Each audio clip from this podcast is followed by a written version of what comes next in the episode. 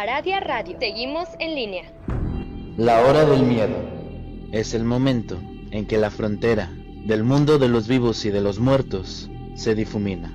Los fantasmas aparecen del otro lado y vuelven para deambular en la tierra. Así que estás advertido, estaremos abriendo portales prohibidos. No importa la hora que marque tu reloj. Estás escuchando la hora del miedo. Hola,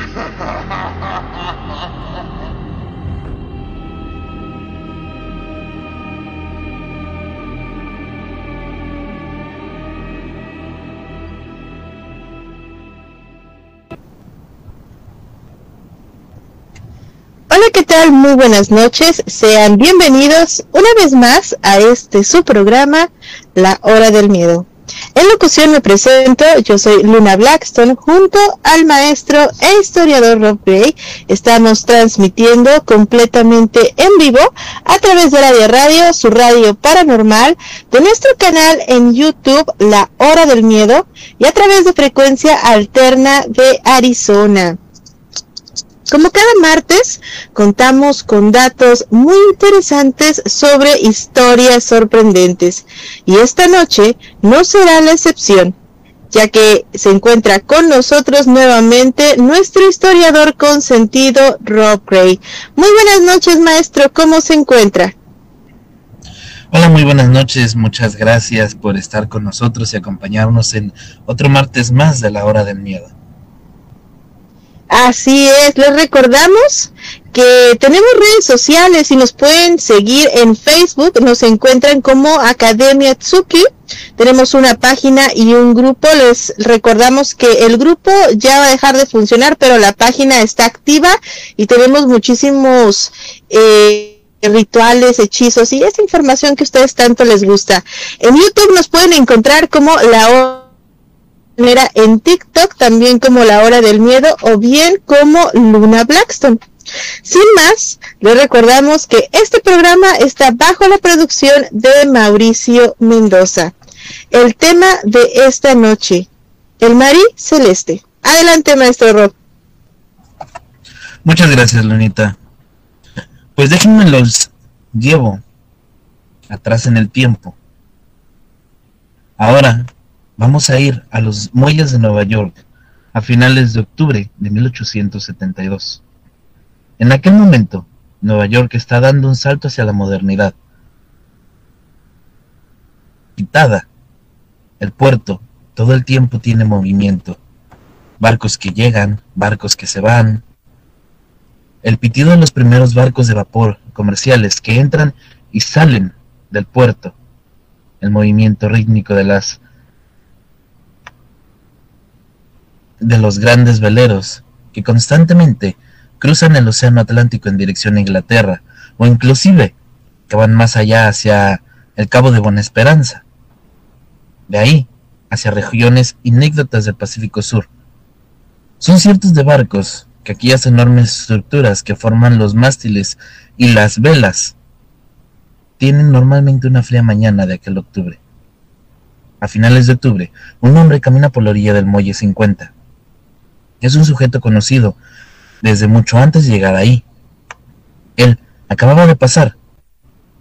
Saludó a otro marinero que está por allá en el otro barco.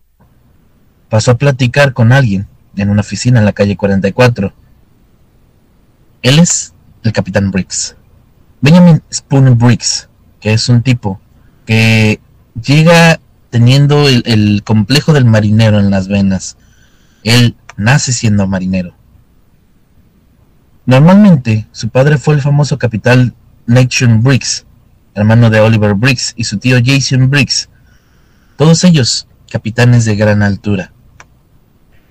Él mismo, a los 13 años, estaba trepado en un barco, él mismo, a los 37 ahora, que es cuando lo vemos caminar por el muelle, que está repleto de bodegas, con olor a pescado, vapores de, de los barcos, él se encuentra de una manera inhóspita está a punto de iniciar un nuevo viaje, un viaje hacia lo increíble.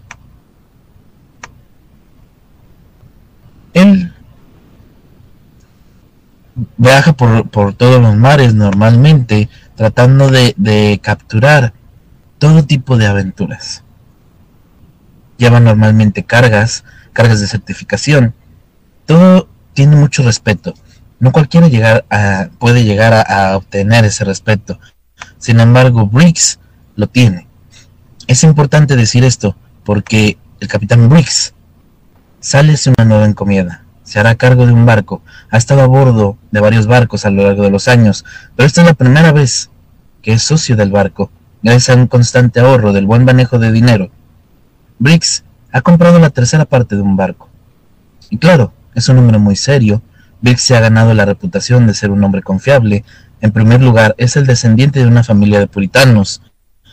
Él mismo es un hombre muy religioso. Cuando está en la casa de su esposa Rose, suele asistir a la iglesia con verdadero gusto, en donde comparte como si fuera uno de los pastores más. Es un hombre muy orgulloso, suele vestir de traje, de gorra. Este hombre es completamente un marinero hecho y derecho. Él ha pasado en varias ocasiones asemándose a la muerte.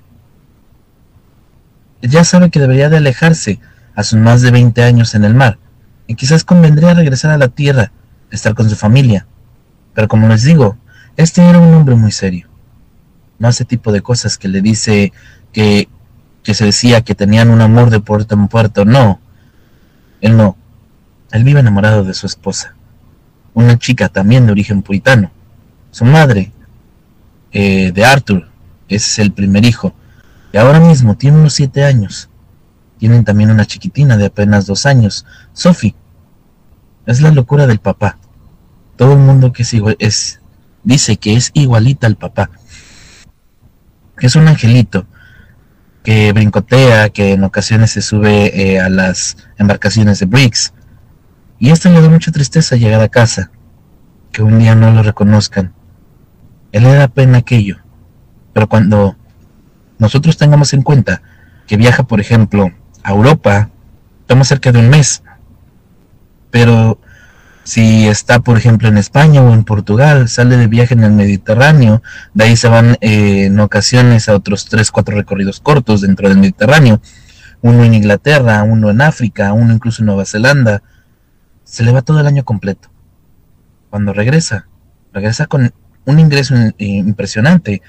Su casa ya casi nadie lo recuerda al, capitán Briggs, así que ha pensado dos o tres veces en jubilarse.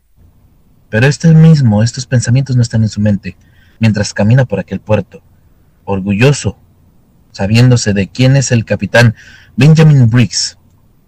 A la distancia se puede ver su barco, que no es exactamente un gran barco, es un bergatín, un barco que debe de pesar unas 280 toneladas, tiene unos treinta y tantos metros de largo por unos siete metros de ancho.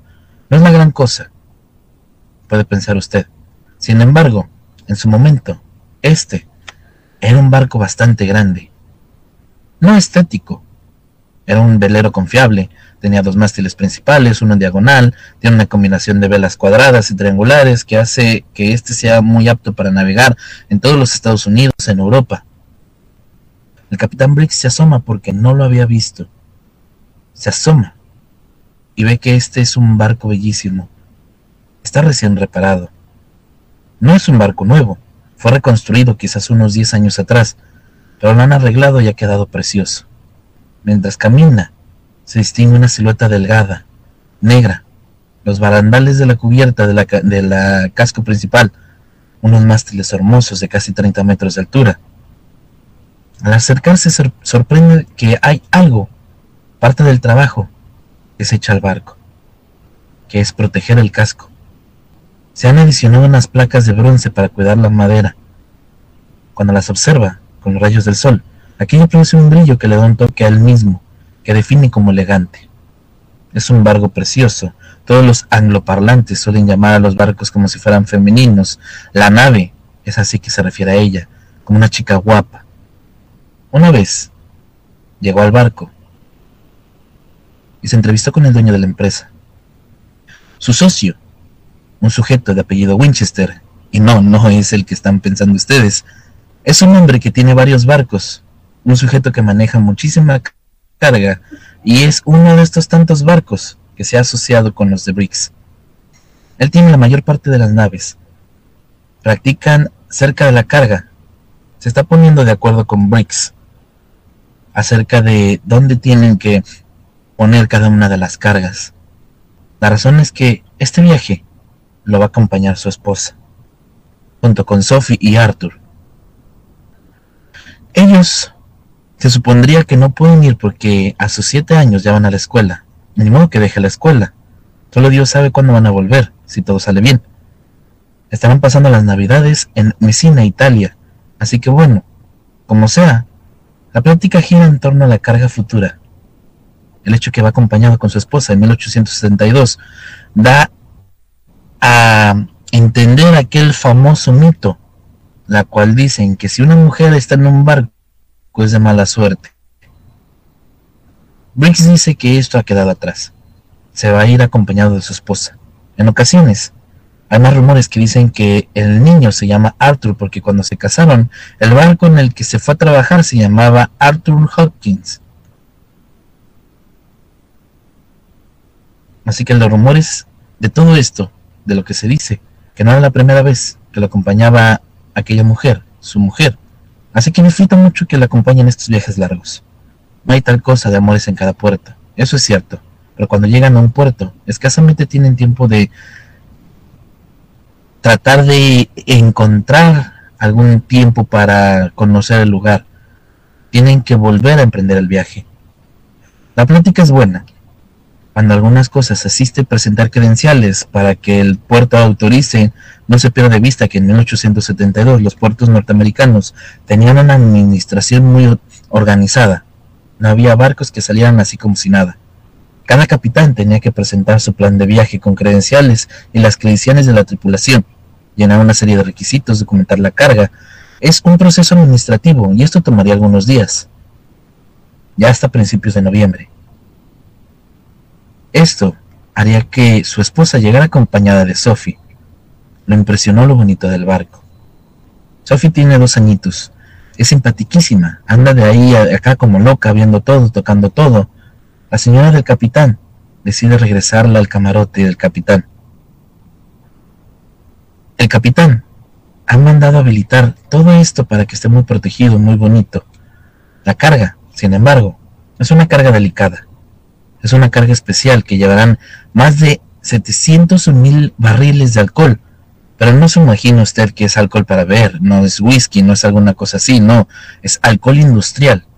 Es una carga de una empresa alemana, la cual está situada en los Estados Unidos, que está mandando a Génova, en Italia.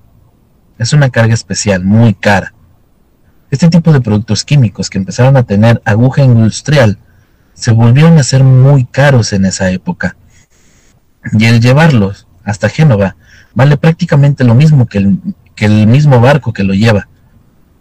Estos días que están ahí en Nueva York, además del momento de pasear, sabe porque Sara desea comprar alguna cosa bonita. Es Nueva York, así que hay que buscar algo bonito para ponérsela. Lo que hacen es estar en varios lugares. Regresan las noches al barco de la tripulación para ver que el barco también esté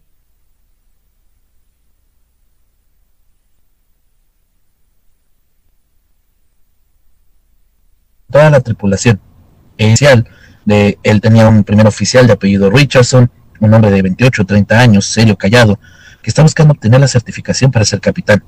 El hecho de navegar con este tipo de gente que ya tiene experiencia es mucho más fácil.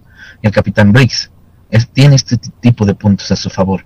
Es un tipo serio, conocido dueño de la empresa Winchester, que está casado con una sobrina suya. Este es gente de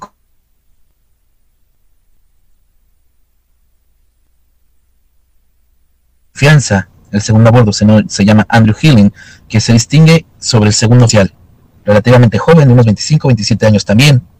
Ha estado en varios de los barcos de los Winchester. Es un empleado regular. No es improvisado, contrario a lo que se creía. Hay muchos textos que indican que este tipo de personas eran personas improvisadas, pero no, no es así. Todos habían sido marineros del señor Winchester. Después de esto viene William Hill Williams, este hombre es el más muchacho de la tripulación, un joven con muchas aspiraciones, conocido de la familia del capitán Briggs, que ha trabajado con Oliver, el hermano del capitán, también con barcos de altura. Ha trabajado con los Winchester en otras ocasiones, son personas cercanas. Además, esto lo lleva a tener un, un estándar con los marineros. También, gracias a la empresa y a que la empresa era alemana, tienen a dos compañeros eh, alemanes. Uno de ellos, Adrian Mertens, y el otro, Kotip Gutsiak. Estos marineros alemanes son originarios de las Islas Farías, marineros de toda la vida, gente que ha venido del mar, que ha vivido en el mar, que ahora mismo van de regreso a su tierra. Aquellos alemanes fueron a América en el barco de carga que una vez que habían partido para otro lugar, ellos prefieren volver por una razón. La razón es muy importante. Uno de los hermanos está a punto de ser padre. Espera llegar a tiempo porque desea ver cuando nazca su hijo, su primogénito. El otro de los hermanos está esperando a que, la, a que lo está esperando la novia para que se puedan casar. Ya están cercanas las navidades.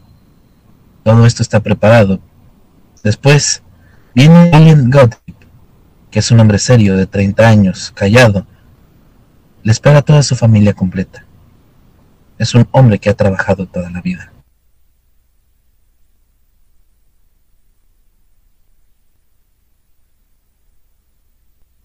Así que, como ve usted, son pocos tripulantes.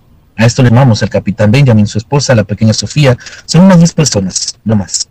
Es un barco pequeño. Todo marcha muy bien cuando Richardson platica con Benjamin, se ponen de acuerdo de ir y venir, algo normal. Es como una de estas ideas de que uno viene caminando por la calle cerca del puerto Benjamin y se encuentra con un viejo conocido, el capitán Morehouse. El capitán Morehouse es un ropero, un hombre un poco mayor, más que Benjamin, pero él tiene un gran cariño, un gran cariño y respeto. No pierda de vista que Benjamin fue parte del Grumet durante la guerra en un barco que fue considerado por todos como si fuera una gran estrella, y Morehouse era el capitán. Así que todos ellos se conocen entre sí y están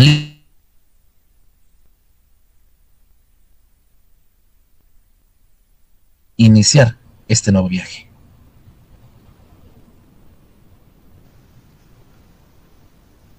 Una muy interesante historia que, la que nos cuenta esta noche, maestro. Ahorita que estaba eh, pues poniendo la atención y que menciona a tan solo el nombre de los Winchester, me recuerda muchísimo a esta serie de televisión y de repente, no sé, me empecé a imaginar algo así más, más de misterio.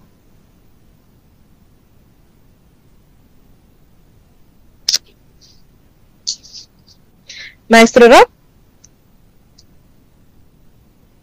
Bueno, creo que el maestro Rob se desconectó al parecer.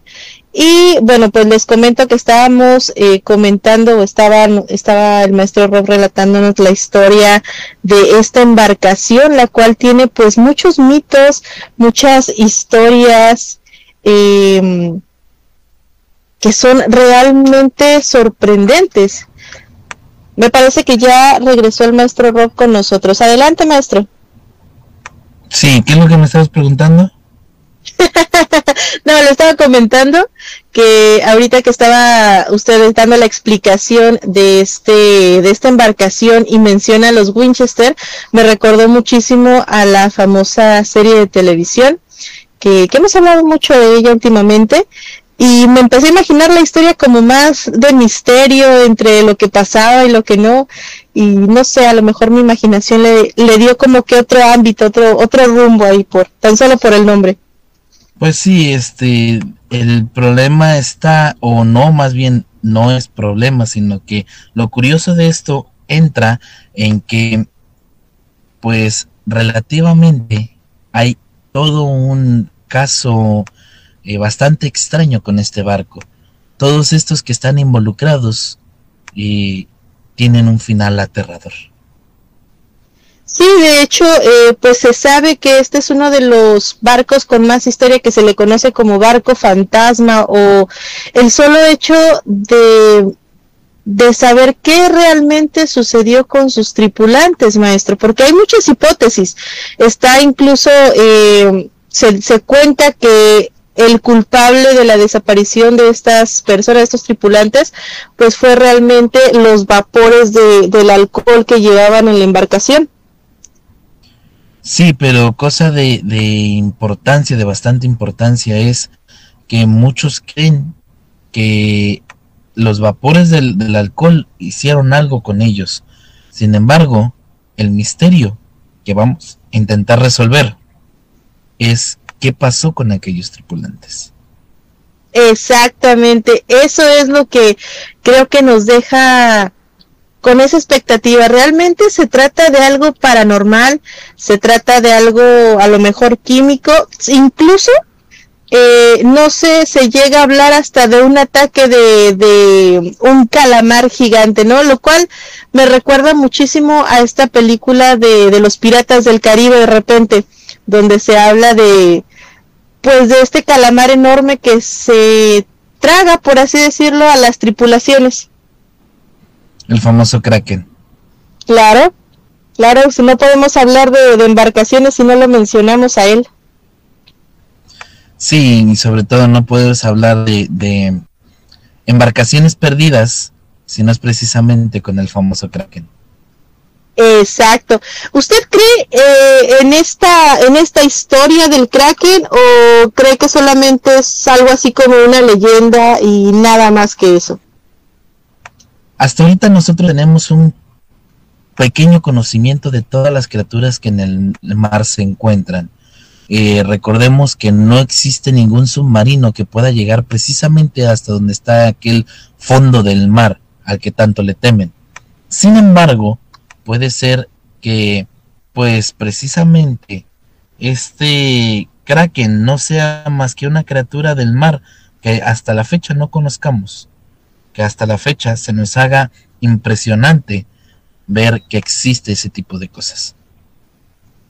Claro, claro, y es que hablando eh, de los misterios marinos, pues está el kraken, existen las sirenas, que pues se dice que no existen, sin embargo hay tantas historias, hay tantas personas que dicen haber tenido acercamientos con sirenas, o no solamente con ellos, sino con seres del mar, incluso acá en el, en el pueblo en donde vivo, pues se cuenta mucho, ya les he contado muchas veces a los chicos, incluso les he mostrado cómo es el puerto, cómo hay muchas sirenas incluso talladas en madera precisamente porque se dice que por acá pues están ese tipo de avistamientos y que han ocurrido que sí, que las embarcaciones no se pierden, pero sí se pierden los tripulantes. Pues claro, siempre está la hipótesis de que eh, pues se ahogan en alguna tormenta, que, que pudo haber sido un terremoto, un maremoto, no sé, cualquier cosa. Sin embargo, pues eh, por acá por lo menos se cuenta que sí hay avistamientos de, por lo menos de sirenas, maestro. Sí, en todos lados se comenta que sirenas o que algún otro tipo de, de seres marinos se pueden avistar en todos lados. Nada más que el problema está en exactamente en dónde los puedes encontrar. el de repuesto. El hecho es que el 5 de noviembre. Así es justamente el, la pregunta creo que más grande que, que nos podemos realizar en estos momentos es ¿en dónde y cómo podemos encontrar este tipo de criaturas? ¿Qué, ¿Qué tenemos que ver? ¿A qué tenemos que encontrar? ¿A qué tenemos que prestar atención para poder saber si estas criaturas se encuentran o no en estas playas, en estos lugares, maestro? Vamos a ir a un corte comercial y regresamos para seguir hablando de esta hermosa e interesante e intrigante embarcación, el Marí Celeste. No se mueva de su asiento, que ya regresamos en unos minutos a la hora del miedo.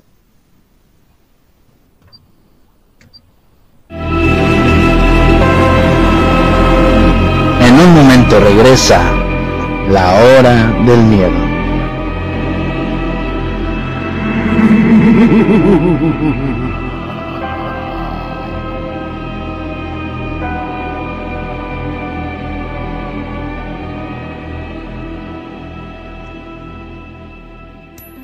La nueva política de salarios mínimos es producto del diálogo y consenso entre empresarios, trabajadores y el gobierno de México por reparar años de injusticia para millones de personas trabajadoras.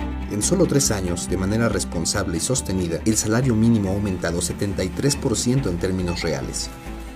Con mayor poder adquisitivo, hay más consumo y dinamismo en la economía. Por el bienestar de todos, un salario digno. Gobierno de México.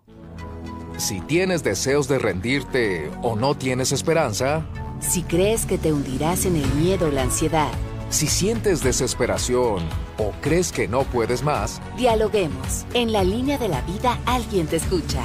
Llama al 800-911-2000 o búscanos en redes sociales. Te damos el apoyo y la información que necesites. Juntos por la paz, Secretaría de Gobernación. Gobierno de México. Ya regresa la hora del miedo.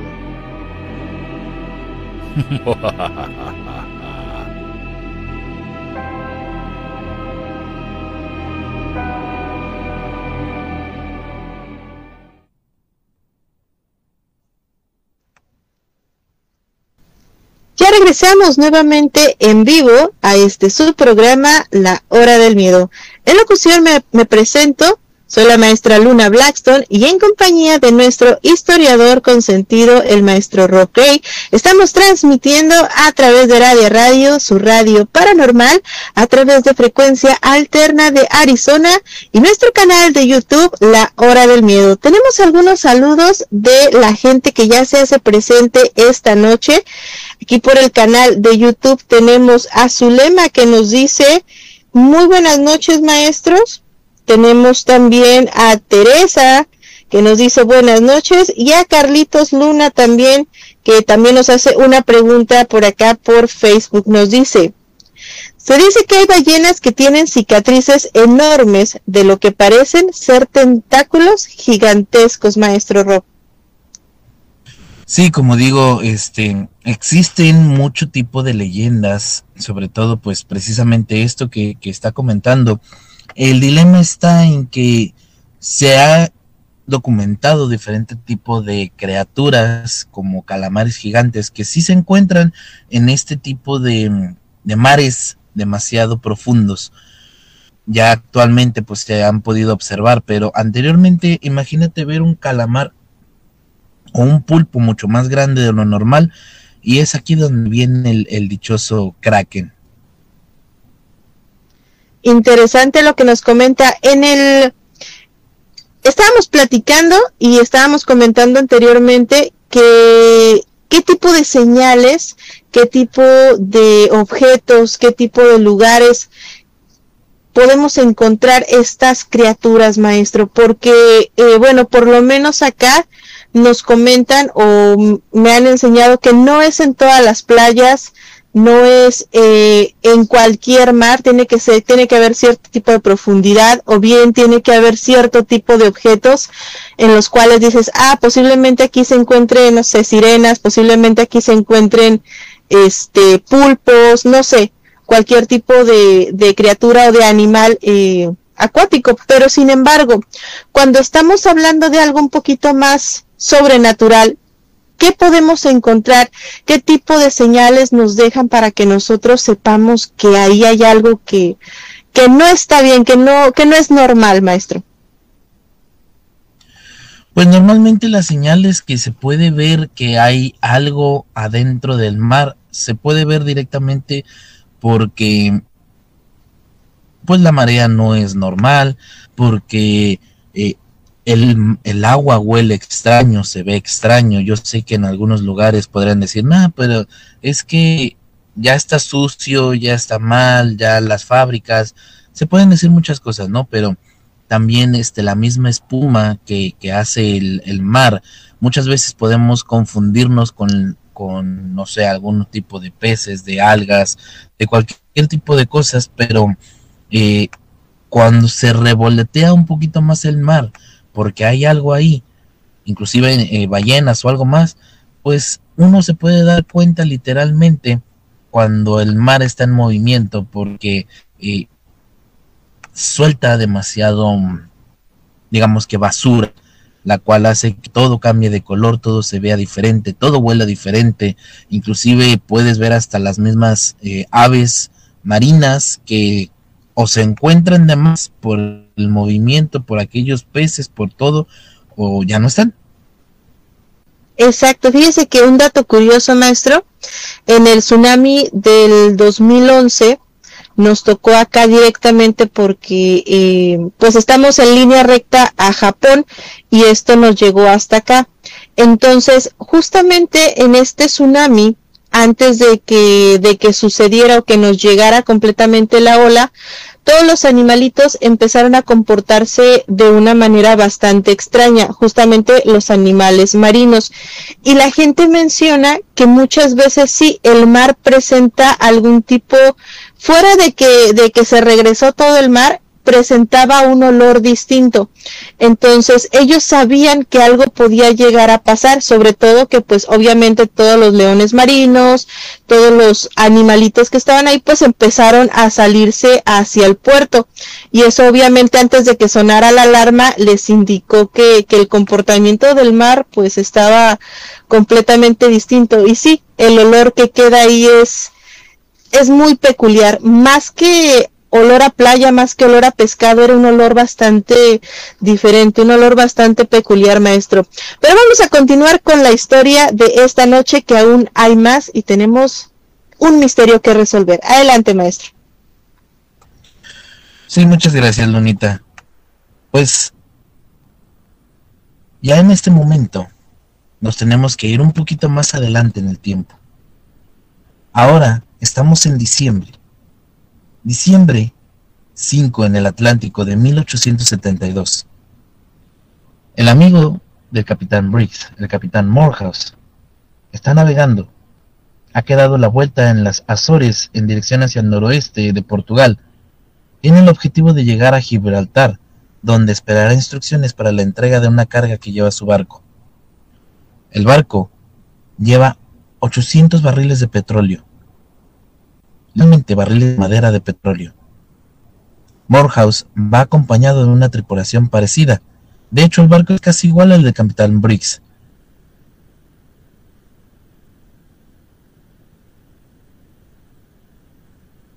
Con la evidencia de algunas toneladas de peso y un metro o dos de largo. Son bergantines. Los dos, los de Morehouse, ha avanzado rápidamente y dando la vuelta en dirección hacia Portugal a unas 400 millas de las Islas Azores, en la latitud 30 eh, grados norte con 20 minutos y la longitud 17 grados con 15 minutos, se ha topado con una zona de calma. El viento sopla ligeramente. De hecho, tienen que despegar todas las velas para que su embarcación pueda avanzar con cierta calma. El barco del capitán Morehouse, ni más ni menos, que es la gracia de Dios, el navío de madera, igualmente un velero, un velero eh, bastante reconocido.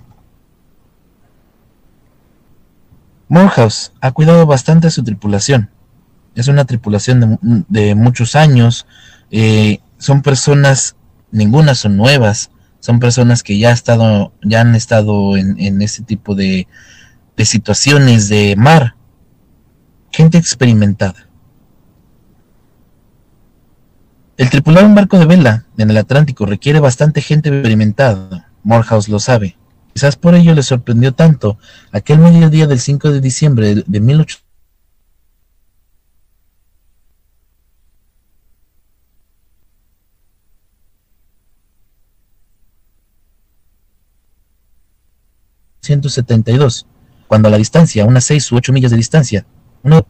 no se distingue el cuerpo de aquel velero, solamente los mástiles con velas arreadas, es decir, enredadas, no están desplegadas.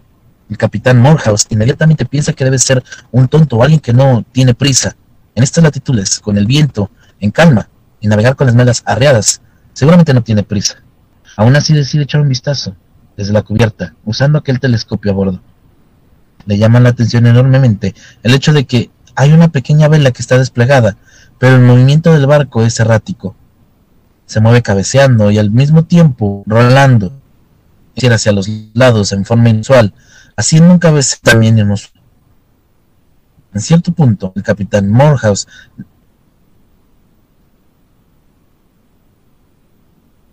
desde el lugar puede observar y distingue que hay una especie de pequeña bandera, una bandera que a él le parece que es una señal de alerta. Normalmente, cuando un barco velero se encuentra en problemas, despliega una, bandera eh, de diferentes eh, sentidos. Por ejemplo, una bandera roja significa estamos en riesgo. Eh, en caso de que una bandera blanca sea nítida, lo que hace pensar que tiene problemas, da la orden que gire dos puntos a estribor. Inmediatamente el timonel comienza a girar. Los barcos son ágiles. Estos barcos son bastante ágiles. Así que comienza a girar y toma mucho tiempo en reaccionar. El rato que logra enfilar a prueba en dirección al barco misterioso, se va acercando cada vez más y cada vez más. Una sensación de agobio tanto en Morjas como entre los tripulantes de aquella embarcación los hace temblar sobre que algo estaba mal. El, guarda, el guardamarinas eh, a estos mástiles informa que no hay actividad en la cubierta. Es muy inusual un barco con las velas arriadas en medio del océano, con este movimiento extraño.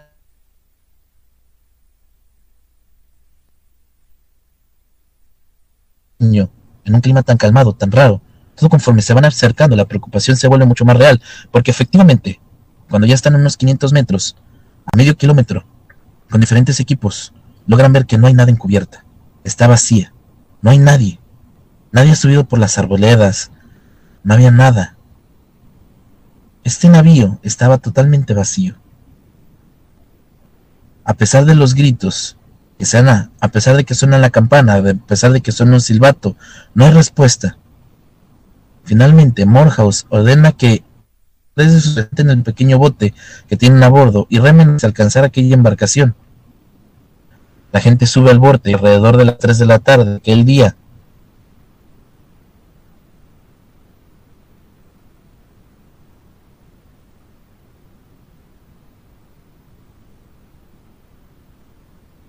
Un marino, el marino Wright, o marino Johnson. Así que es complicado remar, mar. alcanzan a subir a cubierta. Esto tiene una sensación rarísima y un silencio tan extraño a bordo. Lo único que se escucha es el crujir de la madera del barco cuando cabecea, se mueve y ambos marinos que han subido comienzan a caminar por la cubierta. No hay mucho que ver. Las escotillas están abiertas. La carga, el lugar donde está la carga, está abierto, pero no se ve ningún daño. Algunas de estas eh, diferentes portillas tienen una protección que se usa para las tormentas, una protección de lona, pero están abiertas. Cuando se acerca a la zona del mástil principal donde están las bombas del archique, observa que una de las bombas está afuera, señal de que alguien ha estado midiendo como si estuvieran midiendo el agua que hay en la parte baja del barco. No existen los barcos, los barcos herméticos, los barcos de madera no podían ser herméticos, siempre se podía meter un poco de agua y había que estar checando constantemente si no se estaba llenando para bombearla hacia afuera. Y está ahí tirada. Conforme van avanzando se dan cuenta de otros detalles, por ejemplo, al llegar al frente se ingresa sobre la zona donde estaban eh, estas cosas marítimas, se encuentran que hay todo en su lugar.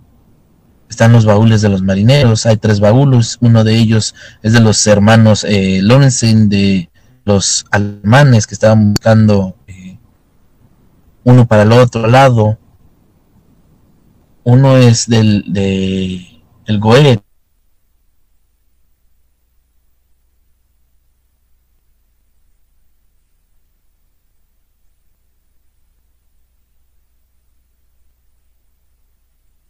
detrás de la puerta donde está la habitación, eh, comparten un segundo oficial de sobrecargo.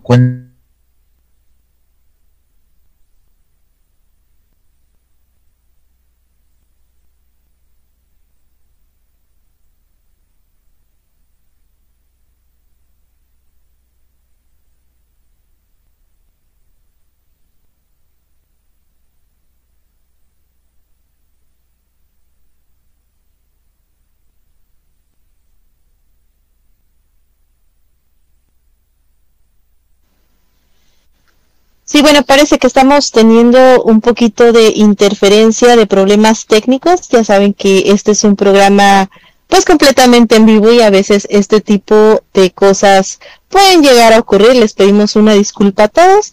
Sin embargo, pues estábamos mencionando, bueno, el maestro Rob nos mencionaba cómo es que esta embarcación de repente se ve envuelta eh, en situaciones ya digamos un poquito eh, paranormales de repente. Eh, estamos esperando al maestro Rob, no tarda en hacer conexión nuevamente. Sin embargo, pues vamos a, a seguir mencionando sobre este interesante tema.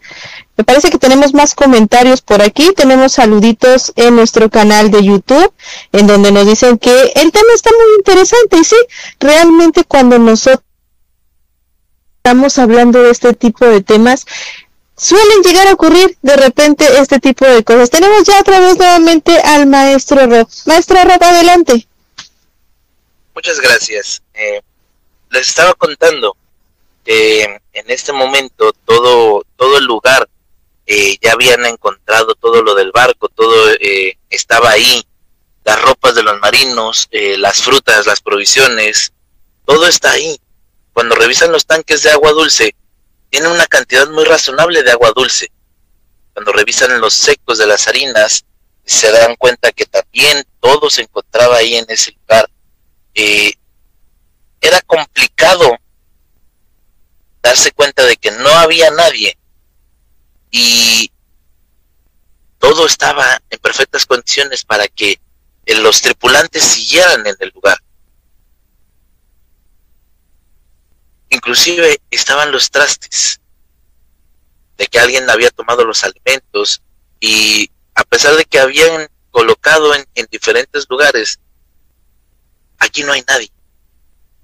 Cuando se van a la, parte, a la parte posterior del barco, hacia la cabina del capitán, apenas al entrar sienten una sensación igualmente escabrosa. Revisan por aquí, revisan por allá y se dan cuenta que no hay absolutamente nada. Abajo de la cama del capitán hay una espada en su funda. Ahí está colgada con una serie de cosas eh, propias de un capitán. En la habitación del primer oficial encuentran incluso hay una carta de navegación que tiene anotado como última fecha de navegación el 25 de noviembre por la mañana también encuentran que porque hay otras cartas, algunos otros elementos que servían para navegar. Cuando suben a la cubierta donde está el timón, la rueda del timón, se dan cuenta de que algo falta. La brújula del timonel. La caja de la brújula del timonel está rota, está tirada en el piso. Por ahí, a un lado está botado aquello. Se dan cuenta de que no hay ningún bote salvavidas, pero este era un hombre con muchos años navegando por muchos lugares, tiene la capacidad de un capitán, lo tiene certificado. Observa detalle pocas personas observarían. Su primera impresión es que no había bote, porque los pescantes eh, posteriores, que es donde suele estar colgado el bote, aquel bote salvavidas, un bote de comunicación, una lancha, tienen las cuerdas con las que se bajaran o se subiría un bote. Las tienen atadas hacia el propio pescante. Es una precaución. Cuando no nos lleva el barco, hay un bote, que, un bote salió, las cuerdas no quedan azotando, porque van a lastimar algo, las amarras pueden lastimar a los pescantes. Aquellas cuerdas están amarradas, lo que significa que nadie bajó ningún bote. Esto hace que este descubrimiento sea bastante tenebroso. El misterio del marí celeste es la del barco más maldito del mundo. Como les estaba diciendo, las velas se encontraban amarradas, pero también un poco rasgadas, consecuencia de algún tipo de temporal que había negado en el interior de la cubierta. Esto pudo haber causado que las escotillas se quedaran abiertas. Es extraño encontrar la cabina del puente de mando, perpetrada con maderas y trozos de vela que habían sido clavadas en las puertas y ventanas. La última anotación hallada en el cuaderno de la bitácora del capitán Briggs, como les comento, tenía última fecha de 25 de noviembre a las 8 de la mañana. El barco ha estado navegando a la deriva durante algo más de nueve días. Pero, ¿cómo es que desapareció su tripulación?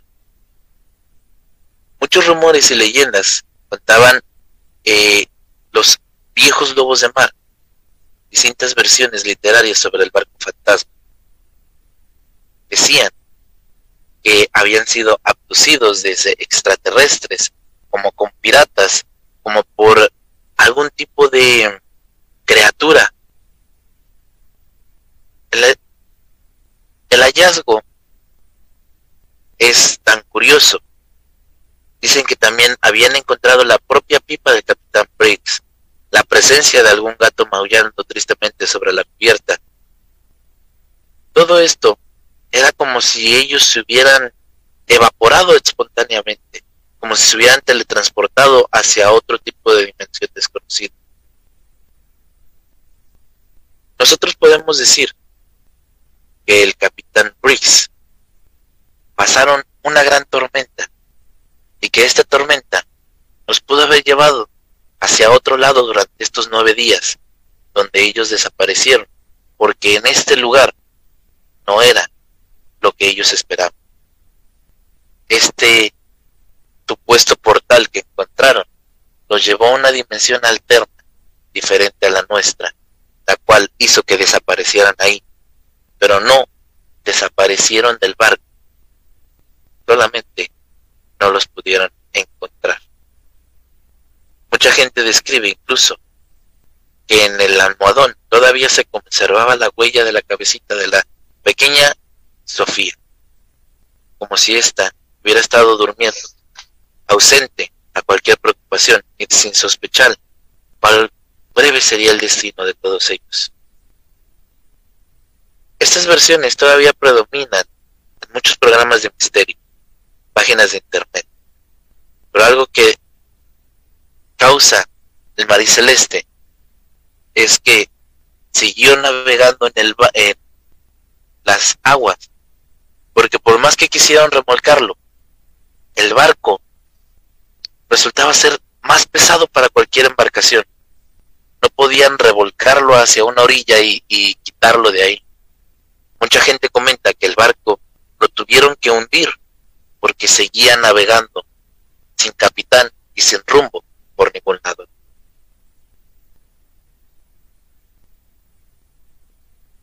Interesante historia la del Marí Celeste. Tengo entendido, maestro, usted ya me corregirá si estoy mal, que aún así que esta embarcación fue destruida, se sigue observando de repente, pues no puedo decir que el espíritu, pero pareciera como la imagen de repente de esta embarcación, maestro. Pues esta embarcación eh, tiene muchas leyendas, ya que pues mucha gente que quiso pues tratar de pretender resolver aquel enigma, dicen que pasaban muchas cosas al interior del barco. El, el más famoso barco fantasma que existe en el mundo es precisamente este, el Mariceleste. Y podemos con, condonar o darnos a notar acerca de barcos fantasmas, ¿no? Este barco mucha gente dice seguirlo viendo eh, navegando, sin embargo sabemos que está hundido. Hay fotos del mar celeste hundido, ya este comido por, por el mismo mar, tomado como propio. Pero lo curioso es qué es lo que causó la desaparición de estas personas. Claro, justamente esto es lo que causa más asombro el hecho de que eh, pues ellos posiblemente atravesaron algún tipo de portal energético y tal vez me atrevo a decirlo, tal vez ellos estaban en algún otro tipo de realidad donde posiblemente seguían en la embarcación. Sin embargo, pues como dicen, ¿no? Una falla en la Matrix, de este lado ellos no estaban, pero a lo mejor del otro lado ellos seguían viviendo, maestro. Pues muchas pueden decir eso, eh, hay algunos que, que, dicen que se pudo encontrar con algo parecido a lo que es eh, el Triángulo de las Bermudas. Inclusive muchos indican que las teorías que hay alrededor del María Celeste son tan grandes que hasta parecen de ficción, como si algún otro, eh, no sé, muchos dicen que un pirata los agarró y se los llevó y precisamente por eso desaparecieron. Nadie sabe la verdad sobre ellos, solamente que el barco estuvo a la deriva por muchos años. Claro, justamente esto, eh, el mito eh, o la realidad de lo que sucede en el Triángulo de las Bermudas, porque no solamente esto sucede con embarcaciones, cuando hablamos del Triángulo de las Bermudas, incluso pues desaparecen los los aviones que pasan por este tipo de zona. Puede, puede ser el caso de que esta embarcación entrara a algún tipo de, pues, ¿cómo se le llamaría? Eh, triángulo energético, portal energético, este, algún tipo, algo similar a lo que ocurre en el Triángulo de las Bermudas y, y pues desapareciera la gente, maestra. ¿Usted qué opina? Existen muchas teorías, eh, muchas son válidas sobre algo que le llaman el multiverso, ¿no? Este famoso multiverso indica que nosotros no solamente vivimos en una sola dimensión, existen varias dimensiones muy similares a las nuestras, entre ellas a veces podemos cruzarnos unas con las otras, es ahí donde entran las famosas fallas en la Matrix, eh, los famosos eh, eventos Mandela o inclusive eh, los doppelgangers, gente que es completamente igual, idéntica a ti, que incluso pueden llevar tu mismo nombre, pero no son tú. Entonces, todo este tipo de, de misterios que hay sobre este tipo de cosas indican a que existen más de una sola dimensión en el universo eh, entero. Y esto hace que a lo mejor dicen que el Marí Celeste pudo haberse encontrado en una de estas grietas del multiverso, pasar al otro lado, sin embargo, en este en esta dimensión diferente, pues a lo mejor no había o había un peligro más grande de lo que nosotros podemos entender, que simple y sencillamente tuvieron la necesidad de escapar. El barco pasó y regresó a su dimensión normal, a su vibración normal, pero las personas que estaban ahí no lograron hacerlo. O eso es una de las teorías que se es una teoría bastante, bastante, eh, pues aparte de interesante, muy intrigante, ¿no? Porque es el hecho de que cuando las personas o cuando los objetos cruzan este tipo de grietas, ¿por qué los objetos regresan, ya sea a lo mejor este pues más nuevos, más viejos, con algún tipo de daño, pero las personas no. ¿Por qué las personas que atraviesan este tipo de campos energéticos, de griegas, de, grietas, de fallas en la Matrix, de como les quieran llamar, ¿por qué la gente no puede regresar, maestro? Diferente tipo de cosas se dice que pues el portal lo abrieron sin querer, se cerró de, la misma manera y ya no pudieron cruzar, ¿no? La otra, eh, la más común, es eh, que Todas las dimensiones tienen una vibración diferente. Lo podemos ver nosotros mismos en la magia. La vibración del, mundo espiritual es muy diferente a la vibración del mundo físico. Lo que hace muchas veces que lo que se le llaman las apariciones fantasmales sean precisamente porque aquel espíritu logra vibrar energéticamente de la misma manera que lo hace en el mundo físico, lo que puede hacer que se logre que la gente lo vea mientras mejor sea la vibración, más físico se puede ver. Hemos visto, no sé, eh, bastantes videos sobre apariciones fantasmales demasiado reales que dejamos de creer porque se ve demasiado física la, la aparición. Pero a veces se nos olvida que puede tener la suficiente energía, ya sea de miedo o de felicidad, para vibrar a la misma altura de nuestro mundo y poderse ser visible a mejor manera. Claro que sí, maestro. Pues ya estamos a nada de terminar este programa. Eh, los últimos comentarios tenemos a Carlos Luna que nos dice, el barco fantasma hace interferencia. De repente, cada que tocamos este tipo de temas, tenemos siempre interferencia. Esto es verdad. Franklin Aguilar nos manda eh, los mejores deseos, dice, por ahí un, un, un muñequito. Maestro, pues ya estamos para finalizar. ¿Algún último comentario que nos quiera dejar antes de cerrar el programa? Hay algunas historias de barcos fantasmas averiados o atrapados en el mar de una manera bastante curiosa, como la historia del holandés errante, la tripulación encadenada en la cubierta, esqueletos que aún se ven, a veces de noche, durante la luna, navegando. El caso es que mucha gente ha visto barcos fantasmas o parecidos. Hasta hay un caso de un submarino hundido en la Primera Guerra Mundial que se ha avistado de diferentes maneras en las fotos. En Veracruz se dice que hay un barco carguero que se sigue estrellando diferentes tipos de veces ahí en el muelle, después de haber, que pasaron muchos años de aquel accidente. Muchas historias se cuentan sobre el mar. Los barcos fantasmas puede que no sean más que una ficción, pero la verdad está allá. Así es, y con eso nos despedimos. Los esperamos el siguiente martes en punto de las 10 de la noche, hora México, en otro episodio más de la hora del miedo. Recuerden seguirnos en nuestras redes sociales. En locución estuvo con ustedes la maestra Luna Blackstone junto al maestro e historiador Rob Gray. Les deseamos muy buenas noches y dulces pesadillas. Hasta la próxima.